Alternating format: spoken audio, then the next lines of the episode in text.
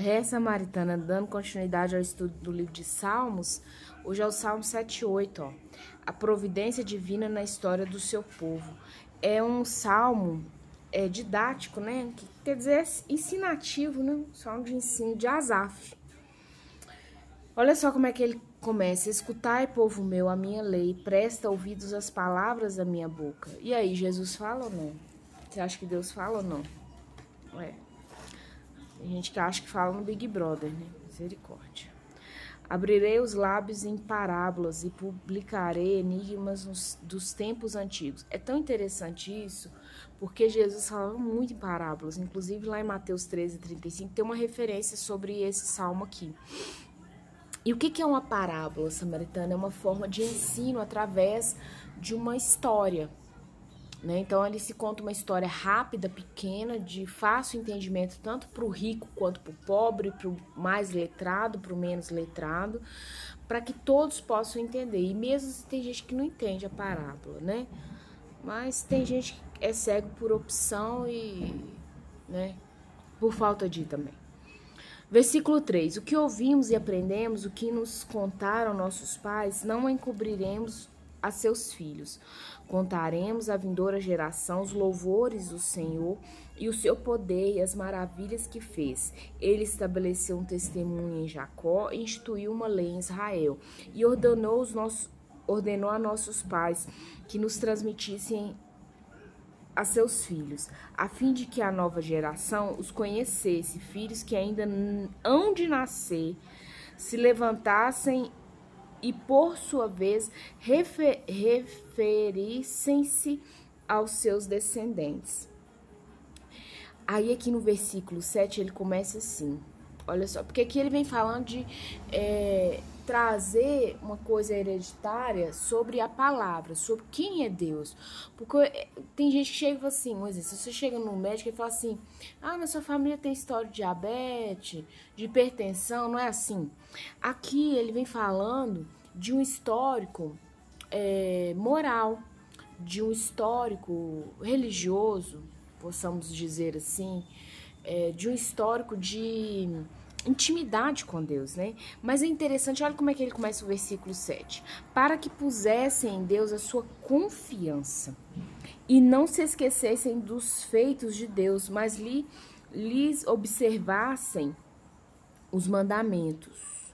E que não fossem como seus pais, geração obstinada e rebelde, geração de coração inconstante, cujo espírito não foi fiel a Deus. olha que interessante. Azaf ele fala assim: olha, você conta aí para os seus filhos, inclusive para os filhos que ainda hão de nascer, você conta aí quem foi Deus, que ele foi grande, poderoso, que ele nos livrou, ele fez aquilo outro. Para quê? Aí eu quero entrar nesse para quê do versículo 7. É, a preposição por, né? Por e para são preposições. Ô, gente, português não é muito minha área, eu sou de exato, mas é bom você entender, até mesmo você interpretar o que você está lendo. O mínimo, né? Então, a prepo, preposição por é, é usada para fazer algo no lugar de alguém ou um favor. A preposição para indica a quem algo ou alguma coisa é feita. Um exemplo, né? Eu levo o livro para você. O outro exemplo, eu levo o livro por você. Então, olha só, quando você questiona Deus assim, por quê? Você está questionando uma carga que é dele. Porque, um exemplo, Cristo levou a cruz por você. Por, aí a pessoa vai, por que Cristo levou a cruz? Foi por você. Aí tem alguém que pode chegar e falar assim, mas para quê? Para a sua libertação. Entende a diferença? Então, quando ele fala que, olha, para que pusessem em Deus a sua confiança? Porque aqueles é para você contar a parte ruim dessa história, que ele vem falando do 7 até o 8, gente né? Aqui do 3 até o 6, ele vem falando de quem Deus foi, grandioso, maravilhoso, libertou eles, isso, aquilo, estabeleceu leis, né? E aí, eu vou dizer, ó, pra que é, pusessem em Deus a sua confiança? E começa a falar assim, mostra que os pais foram um bando de idiota, um bando de gente burra, incompetente, que Deus fez, fez, fez, e eles viraram as costas para Deus. 21, versículo 21. Ouvindo isso, o Senhor ficou indignado. Ouvindo isso o quê, gente? O povo veio com uma série de erros e, sabe, decidiu seguir o seu próprio caminho até o versículo 21, que é, é, virou uma merda na face da terra. E aí, ouvindo isso, o Senhor ficou indignado, acendeu-lhe o fogo contra Jacó. E também se levantou o seu furor contra Israel, porque não creram em Deus nem confiaram na sua salvação não é fácil muitas vezes quando a pessoa vive muito tempo no Egito e ali você tinha gerações, né, crianças que nasceram literalmente no Egito, né, é, gerações, aliás, crianças porque eles ficaram no Egito, gente, foi foram mais de anos, mais, mais de 100, 200 anos, foram muitos anos lá no Egito. Então ali é, aquele povo se perdeu de uma tal forma que eles saíram do Egito, mas o Egito não saiu deles. Outro dia eu conversava com uma pessoa que é muito rica, um, um, um familiar meu me contou que um parente nosso lá que é muito rico, uma mansão tem na, num condomínio de Queresma, aqui da região metropolitana e tal, e que lá tem quatro quartos na casa e só quarto chique de frente para as montanhas mineiras, um troço doido. E que se fez lá uma área de churrasco, assim, uma cozinha boa, sabe? Cozinha boa, de rico mesmo. E do lado dessa cozinha se fez aquele quarto tipo de empregada, né? Tem até a suítezinha no quarto e tudo. E que a dona, os pais, os idosos que são donos dessa propriedade, que lutaram e construíram todo esse império financeiro, eles não dormem na casa eles dormem nesse quarto que é um anexo da cozinha. Ô Samaritana, você para e pensa bem, mulher. A pessoa saiu da pobreza, mas o espírito de pobreza não saiu de dentro dela. Foi isso que aconteceu com esse povo aqui, muitas vezes acontece com a gente. Deus quer nos levar a um novo patamar, mas a gente continua tendo aquela atitude de dormir no quarto da empregada, tendo uma casa de luxo. Ai, Deus Pai. Mas vamos continuar. Versículo 32. Sem embargo disso, continuaram a pecar e não creram nas suas maravilhas. Olha, embargo quer dizer sem obstáculo. Não teve obstáculo e continuaram a pecar e não creram nas suas maravilhas. Assim, o povo viu Deus fazer e ficou assim, ah, que bom, legal, bacana. Sabe assim, diferença. Ô, gente, a pior pessoa para você lidar, uma das, né? É a indiferente. Mas o pecado, ele faz isso conosco, ele nos amortece as coisas vivas, né? Então você não consegue ver, discernir o que é maravilha ou não. Versículo 33, 36, perdão.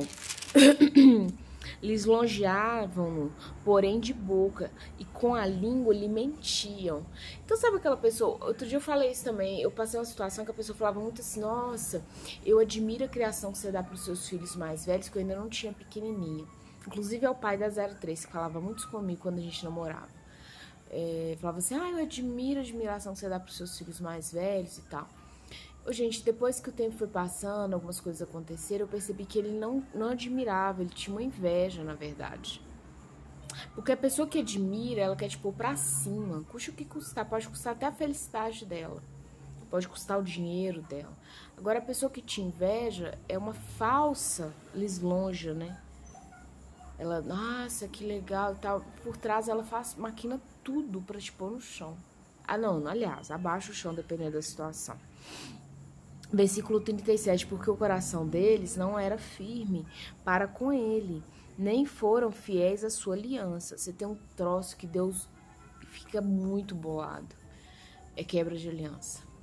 Samaritana, você quer deixar Deus assim muito puto? A palavra é essa, você quebrar uma aliança. Deus não gosta disso. Ele, porém, que é misericordioso, aí ele vem com ele, porém, apesar dessa cagação toda aí, ó, que é misericordioso, perdoa a iniquidade, não destrói antes, muitas vezes desvia sua ira, não dá largas a toda a sua indignação. Tipo assim, tudo que ele tá bem, né, boladão, como diz os meninos de hoje, a juventude de hoje, ele não vai, né, não, deixa eu só ficar parcialmente boladão. Versículo 39, lembra-se de que eles são carne, vento que passa e já não volta. Ô, gente, e nós somos vento, né, Samaritana? Umas dura 40, outras dura 80, outras dura dois aninhos. Só ficam aí, essa vibe torta. Versículo 65. Então o Senhor despertou como de um sono, como um valente que grita excitado pelo vinho. Fez recuar a golpes os seus adversários, com, combinou perpétuo desprezo. É, o que, que, é isso aqui, né? Valente que desperta, né? Valente despertou. Tinha um, uma, um marketing na televisão daquele. É, acho que ele é o Whisky John Walker. Eu gostava muito que ele mostrava assim uma perna bem grandona andando entre as montanhas. Ele fala assim: o gigante voltou. Eu achava um máximo. Eu era garotinho, assistia, sabe? Passava na, naquela TV que hoje é um lixo. E aí. E eu ach... gente, eu vi aquilo, né? É, o gigante despertou, o gigante voltou. John Walker, ele tinha uma um marketing muito expressivo. Eu sei que ele é uma bebida alcoólica, para mas o marketing dele, é, para quem tem um feeling para coisa, para quem é perceptivo, era um marketing muito, sabe assim, grandioso. Hoje em dia o marketing é mais, né? Porra louca, posso falar. Fez recuar a golpe seus adversários e comunou perpétuo desprezo. Perpétuo, gente. Você quer maior desgraça ser humano? A palavra é essa, eu nem gosto, eu não preciso usar ela. É igual Sansão. Sansão foi brincando ali com a sorte, gente. Chegou um ponto que não foi só quando cortaram o cabelo dele, que na, o voto de Nazireu, o voto nada mais é que uma aliança, sabe, samaritano?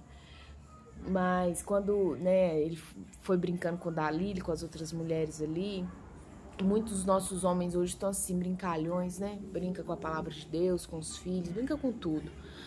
A maior tristeza da vida de Sansão foi quando a Bíblia fala assim que Deus tirou o espírito dele de Sansão. Ai, até repito falar isso, a presença de Deus já não era com ele.